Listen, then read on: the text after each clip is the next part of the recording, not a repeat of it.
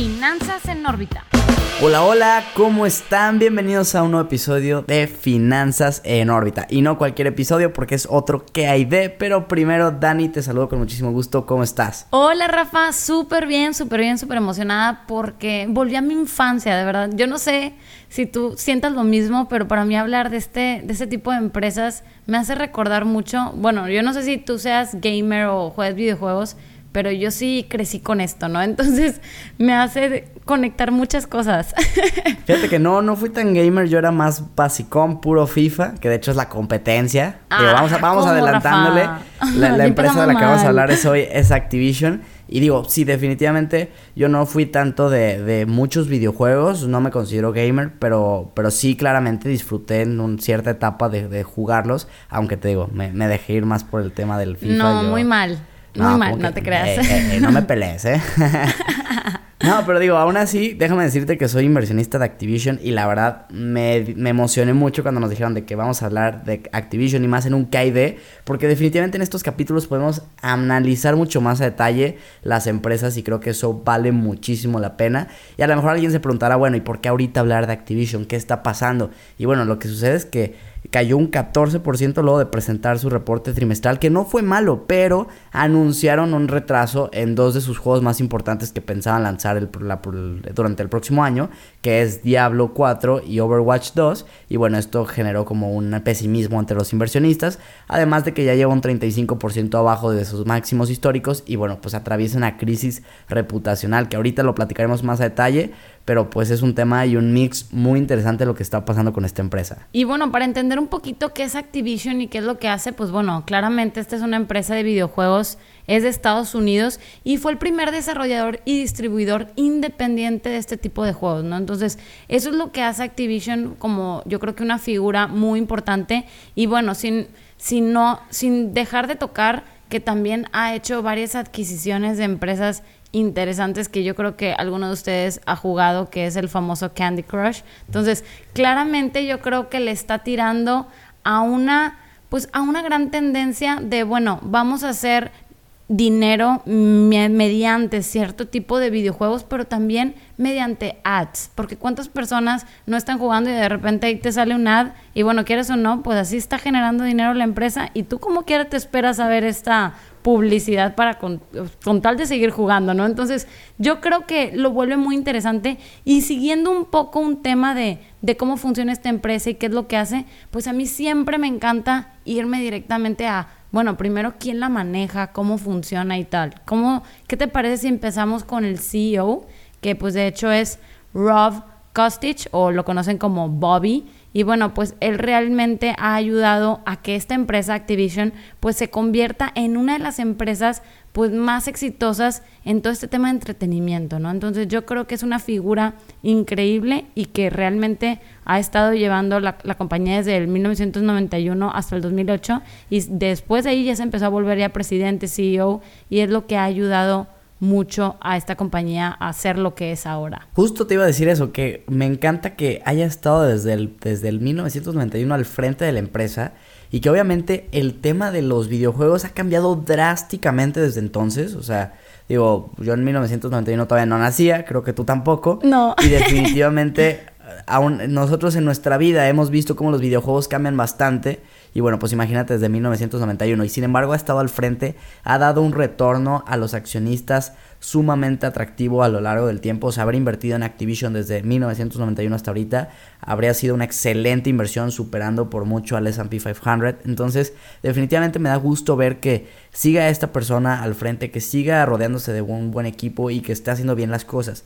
Aquí, hablando del team, definitivamente tenemos que hablar de los problemas que están pasando, Dani, porque creo que eso Claro. este, no es por meter polémica ni nada, pero definitivamente es una situación compleja. es mete polémica, Rafa, tú mete No, bueno, polémica. vamos, vamos metiéndola entonces. Para poner en contexto qué está pasando con esta empresa, se está, la, o sea, el departamento de California, de, como de trabajo, los demandó porque no han atacado correctamente quejas internas que ha habido por parte de los empleados, principalmente de dos temas, discriminación racial y por acoso sexual. Dos temas obviamente sumamente delicados que no deberían de pasar en ningún lado, en ninguna empresa, desafortunadamente pasan. y no y Activision de alguna forma no lo ha manejado de la forma correcta. Sin embargo, creo que ahorita ya están tomando las cosas de forma correcta. A ver, ya despidieron 20 empleados relacionados obviamente con, el, con este tema. Eh, se comprometieron a invertir dinero para, una, generar oportunidades diversas dentro de la empresa y además crearon un fondo para compensar a las víctimas. Obviamente no, no es como que digas, bueno, ya pasó y, con dinero se soluciona todo, pero es mejor que obviamente haya una compensación a que no lo haya. Y a mí algo sobre todo que me gustó mucho fue la iniciativa precisamente del CEO de decir, ¿saben qué? Hasta que la crisis reputacional no pase, él quiere que se le esté pagando lo del salario mínimo de California, que son aproximadamente 62.500 dólares anuales. Cuando, ojo, viene de un sueldo con todo y acciones y todo eso, nada más y nada menos que de 154.6 millones. Entonces, definitivamente, este, este, este acto de liderazgo habla de que obviamente quiere salir de esto, están comprometidos con salir de este problema y yo por lo tanto lo veo como algo ya más positivo el, el, que ahorita esté en este tema de recuperarse, pero no sé tú cómo veas este tema. Claro, no, mira, yo lo veo aparte de un tema de liderazgo, pues también tiene desde luego un tema de reputación que desde luego yo creo que lo está sabiendo manejar desde este sentido. Ojo, obviamente esto puede ir, y si no es que va directamente de la mano con todo este tema del retraso de los videojuegos que mencionabas, que se iban a lanzar. Y tiene mucho sentido, ¿por qué? Porque desde luego tiene que estar relacionado con el tema de su personal. Estamos hablando que desde luego ha de tener un nuevo liderazgo en su empresa, de tener gente nueva que está con esa curva de aprendizaje y desde luego también pues alguna pérdida de talento. Entonces, si están despidiendo estas 20 personas por razones justificadas y lo que tú quieras, pues también significa una pérdida de talento para la compañía que desde luego está impactando en el desarrollo o en las operaciones directas para desarrollar estos videojuegos y claramente un impacto en la empresa significativamente pues a nivel financiero y también a nivel reputacional. Entonces, este acto de liderazgo... Y fíjate, Dani, ahí me gustaría nada más mencionar rápidamente que también no solo es el que pierdas empleados ahorita derivado de que tengas que despedir por estas situaciones, sino el mayor riesgo aquí, y ya que lo estás tocando, es que te cueste a largo plazo contratar y atraer talento para precisamente poder cubrir estas bajas porque no el ambiente de tu empresa no es muy atractivo para los empleados y hay una competencia feroz sobre todo ahorita en la industria del gaming por conseguir talento. Entonces definitivamente ahí tendrán que manejar muy bien la, la, la comunicación de la empresa para realmente no tener esa, o sea, que no les afecte en el largo plazo y que sea algo más un bache pasajero, un bache que o, todas las empresas pasan y que al final del día termine sin repercutir mucho en el, en el desempeño a largo plazo de la empresa. Y no sé si tú traes más directivos que tocar, yo realmente como siempre me gusta ver el CFO, yo en cualquier empresa, digo, por mi perfil financiero y lo que sea, pero yo siempre, siempre me fijo en el CFO que se llama Armin Sersa. Se unió en 2015, no tiene tanto en la empresa, pero estuvo 20 años de directivo, de en puestos directivos en Procter Gamble, entonces la verdad es que pues tiene muy buen conocimiento de, o, muy buena experiencia, y además primero estuvo como Chief Operation Officer dentro de Activision, entonces como que no es un CFO que nada más se basa en los números, porque también ya vivió la, la operativa del negocio. Y eso también creo que puede generar una muy buena combinación. Y la verdad es que ahorita lo platicaremos en echándole un ojo a la cartera. Pero a mí el balance y los números de Activision me gustan bastante. Definitivamente. Y a mí también alguien que me gustaría resaltar es el COO, que es el de operaciones. Su nombre es Daniel Alegre. Y realmente con toda su expertise anterior, él viene de la Universidad de Princeton y tiene, pues desde luego, graduado con honores y todo. Y deja tú eso no solo un tema académico, sino a nivel profesional. Estuvo 16 años trabajando en Google. Y bueno, pues todos sabemos que Google acá es el líder mundial en todo este tema de tecnología. Entonces, ¿qué mejor jefe operativo que esté liderando la estrategia, que esté liderando la estrategia, perdón, en este negocio de entretenimiento? Porque quieras o no, pues estamos hablando que este tema del, gaming va muy, muy de la mano con la tecnología y tener a alguien con el nivel de experiencia que ha tenido esta persona en Google, pues desde luego que le está inyectando muchísimo conocimiento y muchísima experiencia a esta compañía, que estoy segura que a pesar de estos pues baches o dificultades que está enfrentando, yo sí creo que el equipo directivo pues es bastante sólido y desde mi punto de vista pues con un expertise amplio que de seguro pues van a ayudar a que, a que sobresalga, ¿no? Y que realmente supere estas diferencias que, que pues están teniendo. Obviamente, pues va a tomar tiempo y tú bien lo mencionabas, la atracción del talento y la retención, porque desde luego los que ya tengan, pues que ya no se les vayan y atraer a más gente, ¿no? Entonces, claramente son súper importantes y olvidé mencionar que también pues tiene un, un degree de Harvard, él tiene su MBA y pues desde luego que también eso le ha ayudado mucho pues en el tema de relaciones y en el tema de experiencia con todo este tema, ¿no? Y que como te decía, definitivamente esto se ve reflejado en los números. Y digo, ya pasando a la segunda categoría, que es echándole un ojo a la cartera, pues digo, podemos ver que, a ver, hay que aclararlo desde un principio. Activision no es una empresa de alto crecimiento y no lo más probable es que no lo sea ya nunca a lo largo de su vida. Y eso no necesariamente es malo. A lo mejor aquí solemos hablar un poco más de empresas que sí están creciendo más aceleradamente, pero esto no quiere decir que sea malo. En los últimos cinco años sus ventas han crecido un 6.5 anual compuesto, un número realmente muy decente, o sea, muy pues muy sencillo, simple, podríamos decir hasta desapercibido pero aquí lo interesante es ver que la empresa, por ejemplo, sus utilidades por acción las ha crecido a un ritmo de 21.36%. Ah, entonces ahí ya se pone un poco más interesante. Porque ya en una empresa más madura quizás las ventas pasan a cobrar un, un, segundo plano y más bien te enfocas en las utilidades. Ahí lo que tú quieres ver es realmente que cada año ganes más.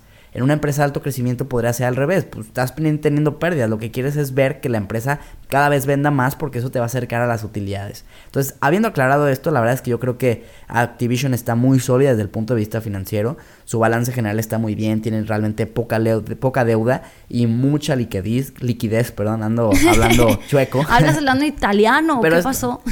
Me encantaría saber hablar italiano, la verdad, Dani, se me hace muy, muy, muy sexy, pequeño paréntesis. no, mentira, ¿eh? Tal vez ni se dice liquidez y yo ya ando inventando, yo tampoco hablo italiano, ah, sorry, acá a mis inversionistas Perdón no, que te interrumpí, continúa. Eh, no, no, no, no, no, no, no, no, está excelente. pero digo, el tema del balance, poca deuda, mucha liquidez y sobre todo la evaluación. Digo, tú sabes que a mí me gusta irme mucho al tema de la evaluación. Podemos hablar de empresas excelentes, pero si no vemos una evaluación que, que haga sentido para, para, para invertir, pues para mí no se me hace una buena oportunidad. Y en este caso está a un price earnings forward de 17.5 veces, cuando su histórico, el mercado históricamente ha pagado 25 veces por Activision. Creo que la verdad ahí vale mucho la pena. También su EV está en un 12.4 contra un histórico de 17.25. Y la verdad es que, si me preguntas, yo creo que para finales de 2023 la empresa o la acción podría estar valiendo más o menos unos 115 dólares, que es un 70% de upside desde los precios de ahorita. Entonces, para mí, por todo este conjunto, echándole un ojo a la cartera, se me hace brutal. No, claro, mira, de su solidez no hay duda. O sea, claramente es una empresa rentable, es una empresa que tiene mucho flujo de efectivo y eso definitivamente le ayuda mucho con su crecimiento. Y sin olvidar que todo esto, a pesar de que tuvo la caída con todo este tema de reputación y todo lo que mencionamos, pues también tiene buenas noticias y definitivamente es que estas buenas noticias son sus reportes financieros, ¿no? Entonces estos reportes que realmente está demostrando de que, oye, bueno, a pesar de todo, yo soy una empresa sólida, soy una empresa que sabe hacer las cosas bien y que realmente, pues a pesar de estar justificando estos retrasos en los videojuegos que iba a lanzar y que los va a lanzar mejor para el próximo año, pues aún, aún así, está teniendo las ganancias y yo creo que definitivamente superaron las expectativas y muchos analistas están apostándole a un crecimiento muy por encima de lo que tuvo el año pasado. Y eso definitivamente es un punto positivo para la empresa, porque si esto está ocurriendo ahorita, que le está pasando, digamos, entre comillas, mal, pues a nivel financiero se está viendo que, oye, pues imagínate si mi reputación hubiera estado en el cielo, ¿no? Entonces yo creo que definitivamente esto es un punto a favor de Activision, que quieras o no, pues hay que reconocer, hay que reconocer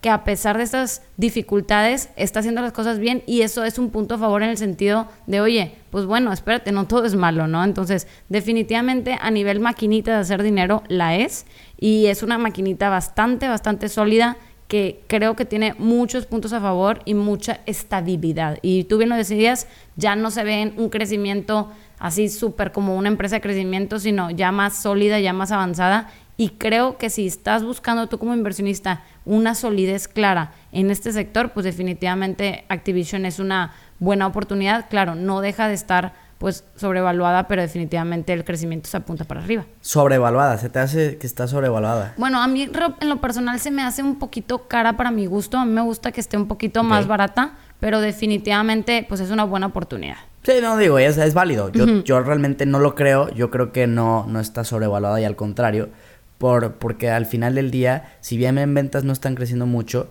o sea, traes un, un crecimiento en el earnings per share superior a lo que estás pagando por las utilidades y lo que estás pagando por el EV Vida. Entonces, definitivamente, eh, creo que, digo, obviamente es un tema de perspectivas. A lo mejor ya lo, ya lo platicamos mejor en la conclusión, porque no, no hay que adelantarnos. Pero pasando a la siguiente categoría, que es de, oye, pues a ver, ¿qué los hace mejores? Definitivamente yo creo que es un tema, lo principal, las franquicias que tienen, ¿no? O sea, el tema de, de que son dueños de, de videojuegos tan emblemáticos como Call of Duty World of Warcraft o Candy Crush que mencionabas tú al principio, pues ese tipo de juegos ya se ganaron en muchos, en millones de personas, pues un espacio, o sea, en, el en el top of mind, por decirlo de alguna forma. Entonces la competencia está dura, también ahorita lo vamos a hablar, pero definitivamente el que puedan tener esto es brutal. Y esto se refleja en sus márgenes. Márgenes. Alguien, algo que Warren Buffett siempre dice es, a ver, fíjate en los márgenes de una empresa y compáralos contra sus competidores. Si tiene márgenes mucho más elevados, quiere decir que tiene una ventaja competitiva clara.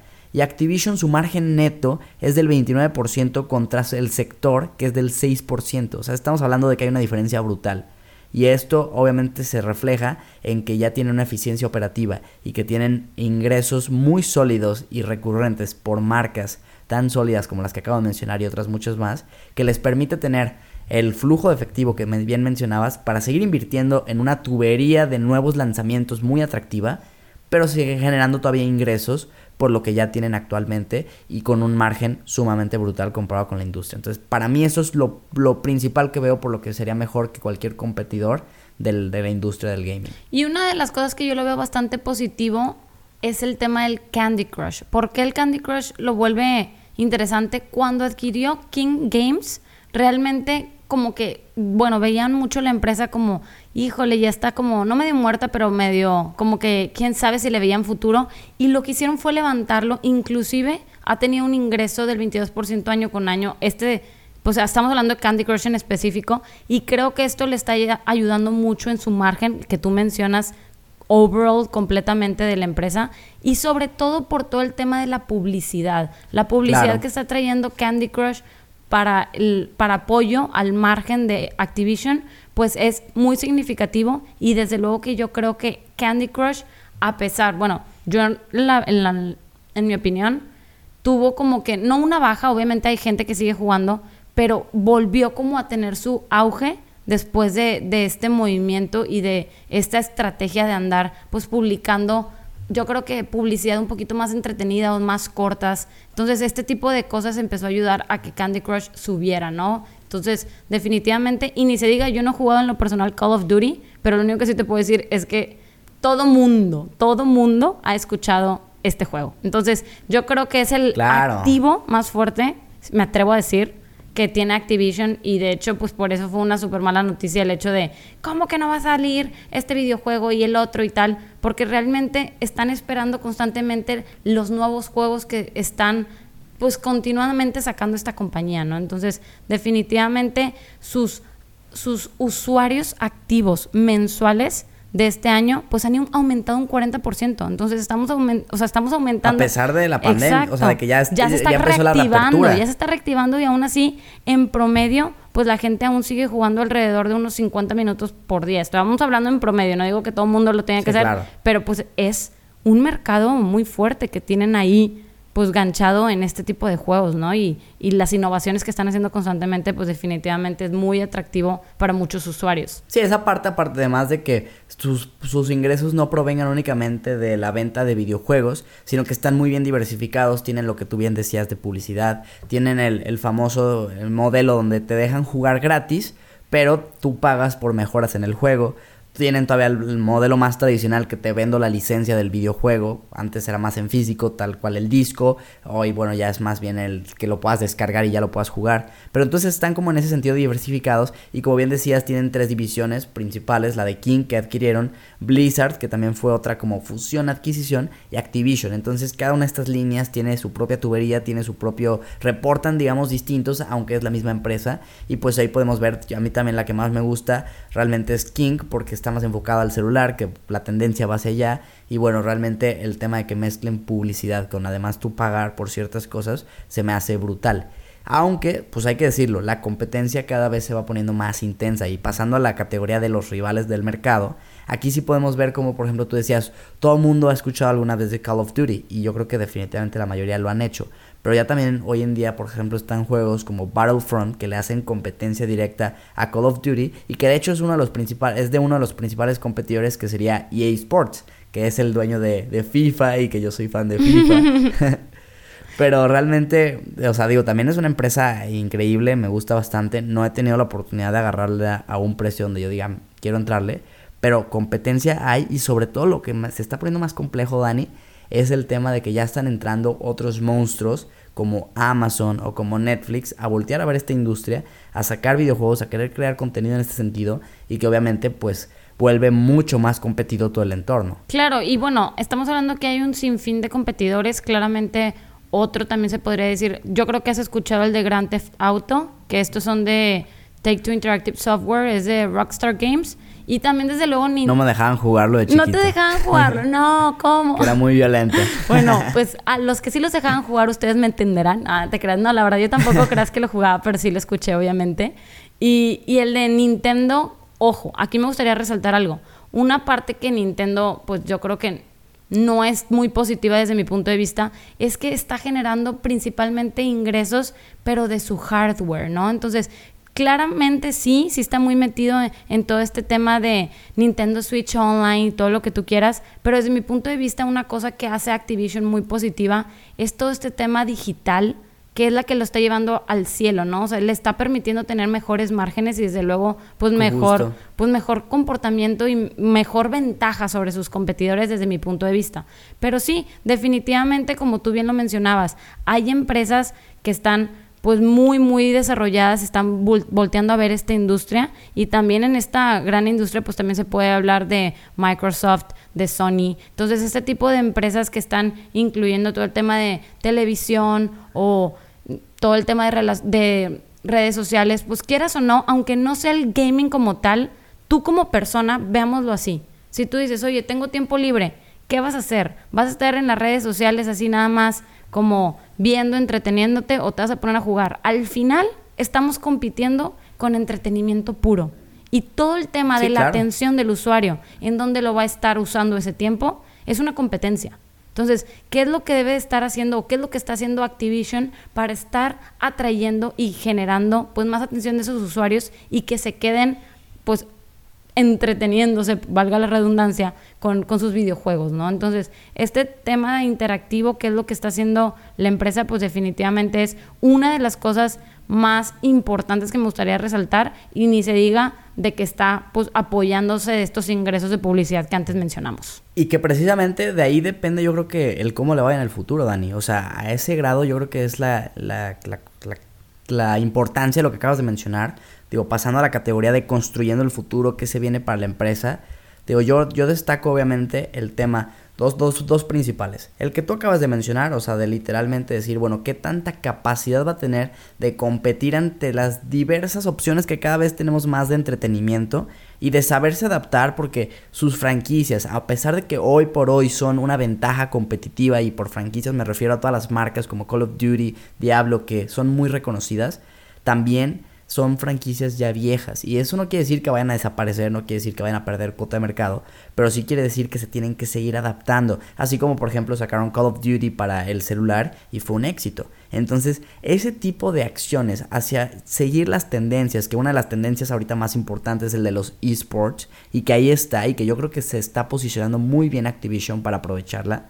Pero va a ser muy, muy importante eso. Un punto uno, uno, que se adapten a las nuevas tendencias que vengan, como lo han sabido hacer, porque esta empresa, bien dijimos, su CEO lleva desde el 1991, entonces se han adaptado bastante y seguramente lo seguirán haciendo bien, pero también va a estar la parte de poder atraer talento, de poder realmente seguir siendo capaces de competir contra todas las demás industrias, empresas más bien de la industria que quieren a los mejores y que Activision pueda tenerlos. Si no logra eso, veo difícil que pueda seguir dando un rendimiento por arriba del mercado, pero yo realmente creo que sí lo puede lograr, solo es un tema de, de saber ejecutar bien, creo que el equipo directivo está posicionado para seguir ejecutando bien, pero sí sería ir como la parte interesante y obviamente pues entender ¿no? el tema de que no es una empresa de alto crecimiento. Definitivamente, y yo creo que una de las cosas más importantes también a resaltar es que qué es lo que le viene en el futuro. Bueno, bien sabemos que es el tema de las economías de escala, ¿no? La escala masiva. ¿Qué es lo que le ha permitido? Por ejemplo, un gran ejemplo es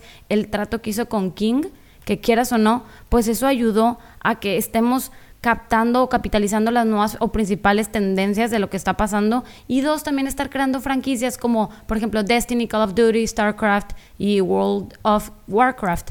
Pero yo creo que en el futuro como tal, una de las cosas más importantes que es entender lo que quiere el usuario. Y los consumidores, pues queremos experiencias profundamente inmersivas. Si bien no lo mencionábamos en el episodio anterior, que quieren una experiencia completa y con todo el tema del metaverse y todo esto lo que viene, pues lo que es imitar una experiencia real a través de esta réplica digital o simulada o todo lo que está pasando con la nueva tecnología. Entonces, definitivamente es que el estar dentro de esta industria y con la solidez que tiene esta empresa, pues ya le tocará, con más de sus 384 millones de usuarios que tienen activos, pues estarlos manejando o entreteniendo de una forma más interactiva y muchísimo pues más avanzada tecnológicamente. Entonces, creo que eso es lo que viene en el futuro para para Activision, estar enfocándole y tirando esa nueva tecnología y estarse pues agarrando de la mano de cómo va a ir evolucionando y estar dando mejores experiencias. Y bueno, definitivamente es que todo este tema de lo que viene con su Call of Duty Resilience, pues va a ir muy de la mano con estos avances, pero van a seguirle inyectando a mejores experiencias y definitivamente pues con la... Y tienen con qué, ¿no? Claro, y, con, la fuerza de las adquisiciones que han tenido, pues tienen el flujo de efectivo para invertir en ellos, tienen la solidez para arriesgarse a este tipo de tecnologías que saben, que sabes bien que, que pues definitivamente no va a ser en un corto plazo, sino es un tema a largo plazo del cual pues le están apuntando y le están invirtiendo, ¿no? Entonces, yo creo que, que pues vaya, o sea, esta compañía me parece bastante... A ver, me gustaría, digo, ya pasando a la conclusión y a la ah. calificación, que recuerden, pueden ser tres, ahorita no joven, podría ser y de otro mundo. Me gustaría escucharte a ti primero porque yo creo que tanto tú como los que nos están escuchando probablemente ya sepan qué voy a decir yo. Pero primero me gustaría escuchar no, tu, yo ya sé tu y tu respuesta y todos ya la sabemos. Mira, realmente te voy a decir algo. No, no estoy en contra de, del gaming. No estoy, o sea, ya quiero decir aquí a todos los que me escuchan. Es una empresa que me gustan sus números. Es una empresa que me gusta el liderazgo que tiene y definitivamente va en tendencia. O sea, definitivamente es una empresa que le veo futuro. Yo en lo personal, Daniela, Daniela, pensando en esto, no, nunca he sido muy fan de este tema del entretenimiento a nivel videojuegos y por lo mismo, personalmente, yo sería un podría ser. Pero no porque no le vea algo positivo, sino porque está muy en mi filosofía como inversionista el invertir en empresas que, que definitivamente me apasionen, que definitivamente yo consumiría. Y tal vez otra persona va a decir, oye, espérate, no necesariamente tienes que consumir para tú invertir y tal. Eso ya es dependiendo de cada perfil y todo.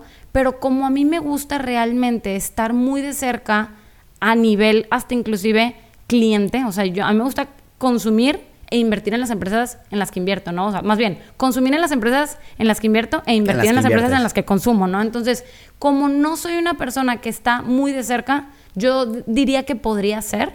Quizás, no sabes, en un futuro mañana pues tengo familia, tengo hijos, y están usando este tipo de videojuegos y empiezo a ver y me pongo a jugar con ellos, oye, pues bueno, voy a decir, ¿sabes que sí? Porque, porque me parece una empresa muy buena, pero yo la dejaría, Daniela, en un podría ser por este tema, no porque le vea algo negativo a la empresa desde mi punto de vista. Y yo pues digo, definitivamente mi calificación sería Rafa, tú ya sabemos que eres súper inversionista y fan. dilo, dilo, soy fan. yo la veo de, otro mundo, ah, soy fan. No, y a ver, yo soy justo el ejemplo que tú acabas de decir. Yo no soy consumidor de sus videojuegos. Realmente no. Digo, alguna vez jugué Candy Crush, pero, pero no me gusta el estar pegado ahí todo el tiempo en el celular. Sin embargo, ojo, yo sí soy de no invertir en industrias que no entiendes, pero creo que es una industria fácil de entender. Creo que es una industria que estudiándole un poco la puedes conocer bien. Y definitivamente yo soy fan, y eso sí me gusta, de buscar oportunidades donde los números de una empresa me hagan mucho sentido. Y para mí ahorita Activision, con estas caídas que ha tenido, se me hace una excelente oportunidad. Ojo, no es una empresa sin riesgos. Ojo, lo decíamos al principio, no es la, la empresa que va a llevar ese crecimiento exponencial en tu portafolio, pero le va a dar solidez sin tener que irte a lo mejor por una empresa que ya está un poco en decadencia, que a veces es lo que cuando buscas una empresa que estabilice un poco, a veces es difícil encontrar empresas que realmente sí estén creciendo, que realmente sí te puedan dar un rendimiento potencial interesante, pero que no tengan ese upside hacia abajo, o más bien ese downside más, más intenso que conlleva un riesgo mayor. Entonces, para mí es una excelente empresa dentro de una estrategia para compensar, no está de alto crecimiento, pero tiene muy buenas posibilidades de seguir creciendo por las tendencias que se vienen, está muy bien posicionada, muy buenos números. La verdad es que desde el punto de vista financiero, que es a mí lo que más me gusta y me apasiona, se me hace muy buena opción. Así que bueno, pues esa es mi, mi, mi conclusión de otro mundo. Y, ya, y hay mucho mercado, hay mucho mercado, eso lo sabemos. Pues ahí lo tienen, queridos inversionistas. Este es el episodio de ¿Qué hay de Activision? Cuéntenos si ustedes están con la opinión de Rafa o con mi opinión o con no, yo por esto a veces estoy fuera. Exacto, y se vale, no pasa nada. O sea, aquí lo importante es estar discutiendo ese tipo de empresas y ver también si tú como inversionista pues conectas o no con ellas. No todas las buenas empresas son necesariamente empresas en las que tú quieras invertir y eso es súper válido. Entonces, pues cuéntenos en Finanzas Órbita y nos vemos en el siguiente episodio de Finanzas Órbita. nos vemos. Finanzas en órbita.